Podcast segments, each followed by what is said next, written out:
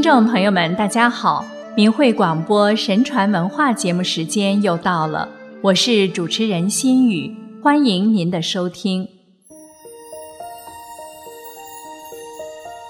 在当今的社会里，如果有人跟你说要做一个善良的人，是不是听起来感觉像是让你当傻瓜一样？所谓“人善被人欺”。已经成了普遍被接受的概念了。其实，这正是社会整体道德下滑、观念发生很大偏移所致。然而，在一个认为道德值多少钱的现实社会里，你我他却时时都在其中承受着道德下滑带给我们所有人的苦痛。那么，善到底有什么意义？善的力量又有多大？在今天的节目里，我们就来讲讲古人是如何与人为善的。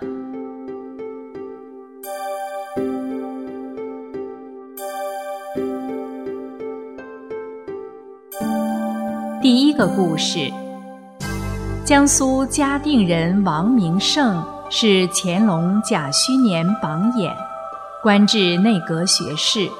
在家闲居时，有一天，一个无赖喝醉了酒，到王明胜的家门口破口大骂。守门人看不下去了，费了好大劲儿才制止住他。第二天，无赖酒醒了，他的母亲拉着他到王明胜家中请罪。王明胜根本没当回事，笑着道谢说：“昨天你是喝醉了，我不怪你。”只是以后不要再喝醉酒乱骂别人，否则早晚会遇到灾祸的。这个人回去后，从此戒酒终身，再也没有惹出过什么麻烦。王明胜如果对无赖醉汉严加责罚，那样只会造成怨恨；而王明胜以一句真心为他好的劝慰之语。令那人从此改邪归正，这就是善心和宽恕的力量吧。善心和宽恕能真正的改变和感化人，是避免怨恨和矛盾的良方。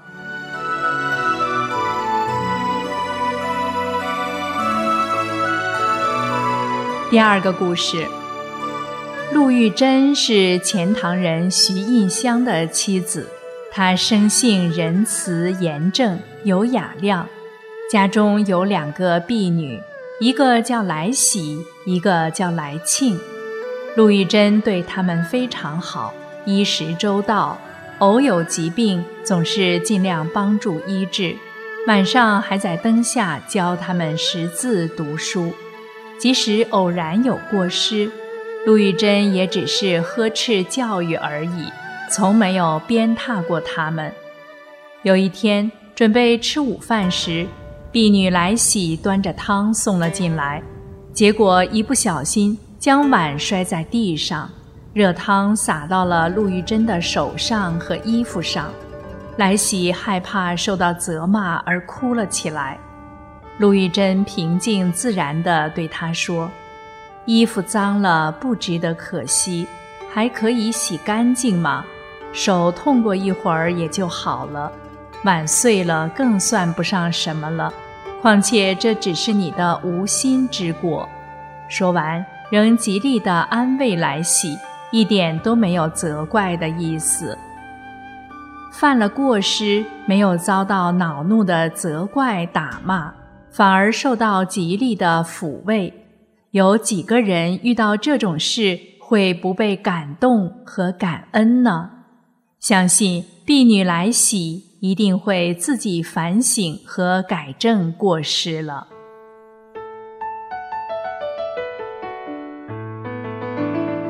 前面这两个故事讲的是善心和宽恕，第三个故事是这样的。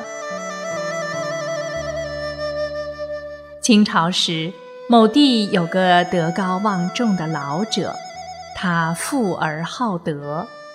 有一年除夕夜，他准备到正屋出席家宴，两位奴婢在前面执烛领路。走过院落中时，老者一抬头，发现树上有人，于是便停住脚步，让奴婢放下蜡烛，拿来点酒菜，又找了个借口将家人都打发走了，然后对着树上说：“树上君子，这里已经没有外人了，赶快下来吧。”树上的人听了，吓得几乎掉下来。老者说：“你不要害怕，老夫怎么忍心抓你呢？”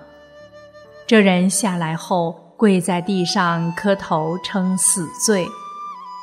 老者一看，这人原来是邻居，于是请他过来，边吃边聊，随即问他都需要些什么。邻居哭着说：“我家有老母，遇到年荒，已经过不去年了。”想到老人家向来很富有，所以做了这种卑劣的事。今天老人家不追究我的罪，我哪敢有其他的奢望呢？说着又痛哭了起来。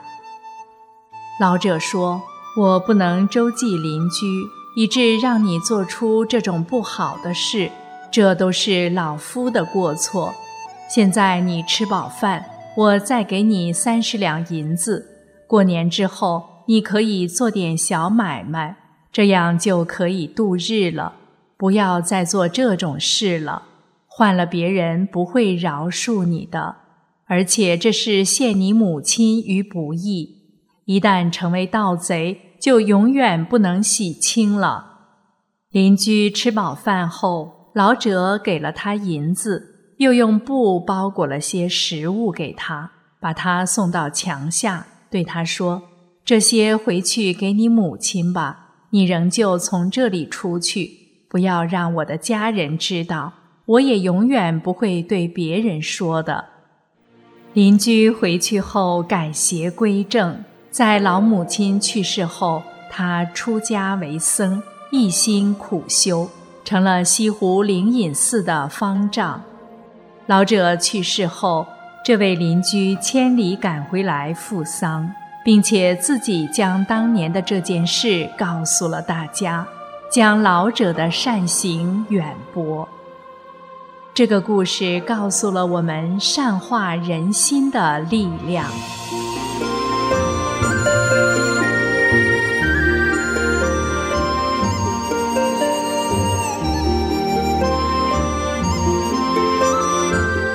再讲一个善良大度、为人着想的故事。北宋人张之常为人善良，而且宽宏大度，凡事为人着想。张之常在太学的时候，家里托人带给他十两金子，同宿舍的人趁张之常外出时，打开箱子，把金子拿走了。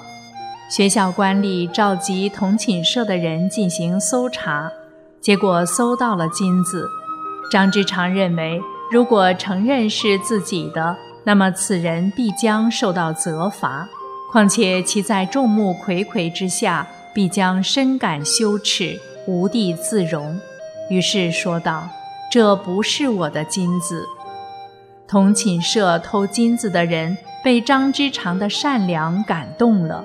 于是趁夜晚将金子放在衣袖中，还给了张之常。张之常知道他很贫困，便送了一半金子给他。人们都说，张之常送人金子，这是人们容易做到的；但找到被偷的金子却不认，这是别人所做不到的。这其实是说。张之常能够这样一心替别人着想，这是很多人所做不到的。是啊，如果没有足够大的善心，如何能完全无私的为他人着想呢？这是善的又一层境界吧。前面的故事讲的都是与人为善，那么善能给自己带来什么好处呢？其实善有善报的故事，我们已经讲了太多了。今天再讲一个一善除疾的故事。清朝时，无锡县东门客宝桥上住了一位老翁，因为常年患有嗝症，因此邻里都称他为嗝翁。有一天，格翁到茶馆去，偶然拾到一个包裹，打开一看。里面全是金银珠宝，格翁心中暗想：“我都是快要死的人了，哪里用得到这些东西？”便没有拿回家，而是坐在那里守着，等候施主。过了一会儿，只见一老妇踉踉跄跄地来到这里，一边哭着，一边好像在寻找什么。格翁上前问明原因。将包裹还给了他，老妇千恩万谢地走了。格翁回到家中，忽然目眩恶心，随即吐出了一块硬痰，坚如牛皮。从此以后，他的嗝症就痊愈了，而且后来享高寿而终，家道渐起。格翁因为一念之善而顽疾顿消。家道兴起，这就是人们说的“天佑善人”和“善有善报”吧。难怪中国的老人们总是训诫儿孙，为人要多行善积德，这样才能得福报、迎吉祥。这的确真实不虚啊。那么，要如何做善事、做善良人呢？最后一个故事说的是葛凡行善积大德。宋徽宗大观年间，有一个读书人于京城的一店铺中看见一双靴子，好像是他父亲出殡时所穿的那双靴子。他问店主，店主说：“昨日有一做官的人经过这里，要我帮他修理靴子。”稍后他会来拿，这位读书人便站在那里等待。隔了一会儿，有位骑马的人果然下马来拿靴。读书人一看，此人正是他的父亲。他的父亲拿了靴子便要走，儿子在后面拼命追喊：“父亲，您怎忍心不说一句话来教我吗？”父亲回头告诉他：“你做人要像葛凡。”儿子又问：“葛凡是谁？”父亲回答：“他是镇江的太守，冥司都设了葛凡的像，烧香礼拜。”说完，人便不见了。这位读书人便前往镇江拜访葛凡，并告诉了他这件事。同时请教他平常如何修养自己。葛凡回答：“我很努力地在做善事，有时一日做四五条，多的时候甚至一二十条，至今做了四十年，从未间断。”这位读书人便问他是如何行善的呢？葛凡指着座椅中间的榻子说。就如这榻子摆得不正，恐会妨碍别人的脚，我就把它摆正。假若别人口渴，我就顺手拿一杯水给他。这些都是利益别人的事，很小的言语及动作都可以有利益别人的地方。从达官显贵至乞丐，都可以做善事。但是要持之以恒，才能见到好处。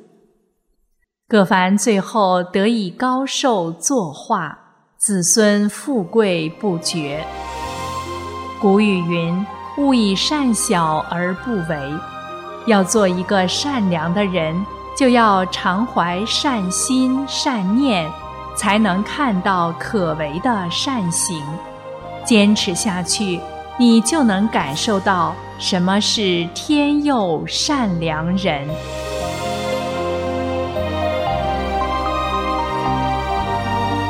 听众朋友，今天的节目到这里就结束了。希望心语讲的故事能让你喜欢。那么，感谢您的收听，我们下期节目再会了。